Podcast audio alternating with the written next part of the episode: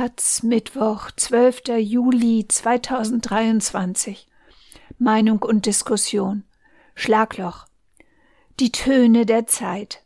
Wenige Menschen richten viel Schaden an, den wiederum viele Menschen ertragen müssen. Die Erderwärmung geht mit extremer Ungerechtigkeit einher. Von Ilja Trojanow. Am bisher heißesten Tag des Jahres wurde in Stuttgart die Oper Saint-François d'Assise von Olivier Messiaen aufgeführt. Einige sangen, einige spielten Instrumente, alle anderen fächelten sich mit dem Programmheft Luft zu. Messiaens großartiges Werk vertont den spirituellen Weg des heiligen Franziskus in einer undogmatischen Musik ohne Grenzen. Vogelstimmen spielen eine wichtige Rolle, ebenso eine ganzheitliche Liebe zur Schöpfung. Die Klimakrise wird als globales Problem diskutiert, deren Lösung eine kollektive Anstrengung aller Menschen erfordert ganz im Sinne der Umweltenzyklika von Papst Franziskus, in der er zur Abkehr von unserem zerstörerischen Lebenswandel aufruft, der auf Kosten der Natur und der Menschen, insbesondere in den ärmeren Ländern geht. Das gemeinsame Haus der Menschheit dürfe nicht zerstört werden. Die Bedeutung der Schöpfung und der Natur müsse in den Vordergrund gerückt werden.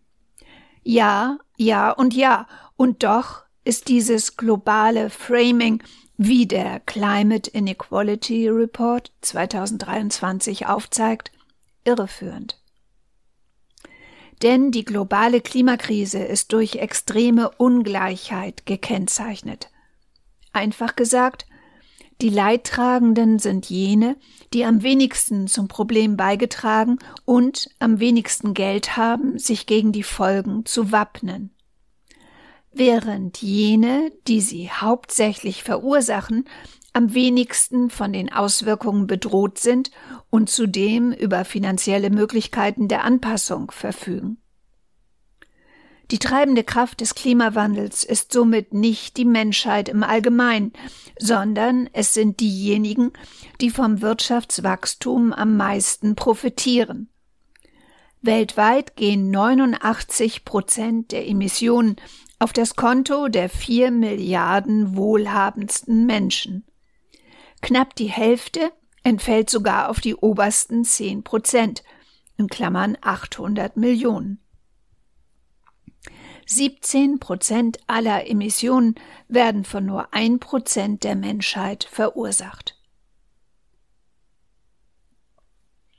Anders gesagt, die untere Hälfte der Weltbevölkerung verursacht 12 Prozent der globalen Emissionen, erleidet aber drei Viertel der Einkommensverluste aufgrund des Klimawandels. Zugleich verfügen die oberen 10 Prozent über 76 Prozent des Wohlstands und können die Folgen entsprechend finanziell auffangen. Die Klimakrise wird also nicht von uns Menschen verursacht, sondern ist Ausdruck globaler Ungleichheit infolge der gesellschaftlichen und globalen Machtverhältnisse. In der Oper von Messiaen klopft im vierten Bild ein Engel sanft an die Tür, aber für die Figuren wie auch für das Publikum klingt es wie Donnerhall. In der Realität ist es umgekehrt. Die ökologische Katastrophe dröhnt wuchtig aber die Engel unserer besseren Einsicht hören es kaum. Eine der Figuren, Bruder Eli, kann nicht zuhören und findet nicht zur besinnlichen Ruhe, um das Wesentliche zu erkennen. Eine zeitgemäße Figur. Während sich das Publikum weiter Luft zufächelt, es kann die Hitze nicht ertragen, die es selbst entfacht hat. Doch südlich des Breitengrads der Klimaanlagen müssen unsere Mitmenschen ganz andere Temperaturen ertragen. In Pakistan 49 Grad, im Niger 50 Grad Celsius, die Stigmata unserer Tage verursacht durch heißes Quecksilber. Die Klimakrise ist zwar eine globale Herausforderung, Doch sie ist verursacht von einer kleinen Minderheit, die nicht nur auf Kosten anderer und der Natur lebt, sondern mit ihrem Vermögen und ihren Investitionsentscheidungen entscheidend dazu beiträgt, die herrschenden Verhältnisse zu zementieren. Bezahlen müssen viele, profitiert haben wenige. In diesem Zusammenhang offenbart sich nicht nur der Wahnsinn unserer destruktiven Raserei, sondern auch die Illusion einer Entkopplung von Verbrauch und Wachstum einerseits und Energie- und Ressourcenverbrauch sowie ökologischer Zerstörung andererseits. Denn wir machen global betrachtet keine Fortschritte. 2022 wurde beim CO2-Ausstoß ein neuer Höchststand erreicht. In manchen Kommentaren wurde kritisch vermerkt, dass in Indien die Emissionen um sechs Prozent zunehmen. Das Land stößt jetzt mehr Treibhausgase aus als die EU. Nun ja, es hat ja auch mehr als dreimal so viel Einwohner. Der einfachste aller ökologischen Gedanken kann nicht häufig genug wiederholt werden. Würde Indien das Verbrauchsniveau der EU erreichen, könnten wir hierzulande Spiegeleier selbst im Schatten braten. Es gibt nur eine Lösung Klimagerechtigkeit. Das Entscheidende wäre eine Praxis des global solidarischen Wirtschaftens und Konsumierens. Die Verantwortung für den Planeten müsste eine kritische Haltung gegenüber den eigenen Privilegien beinhalten mit handfester Empathie für die Verlierer der ökologischen Katastrophen.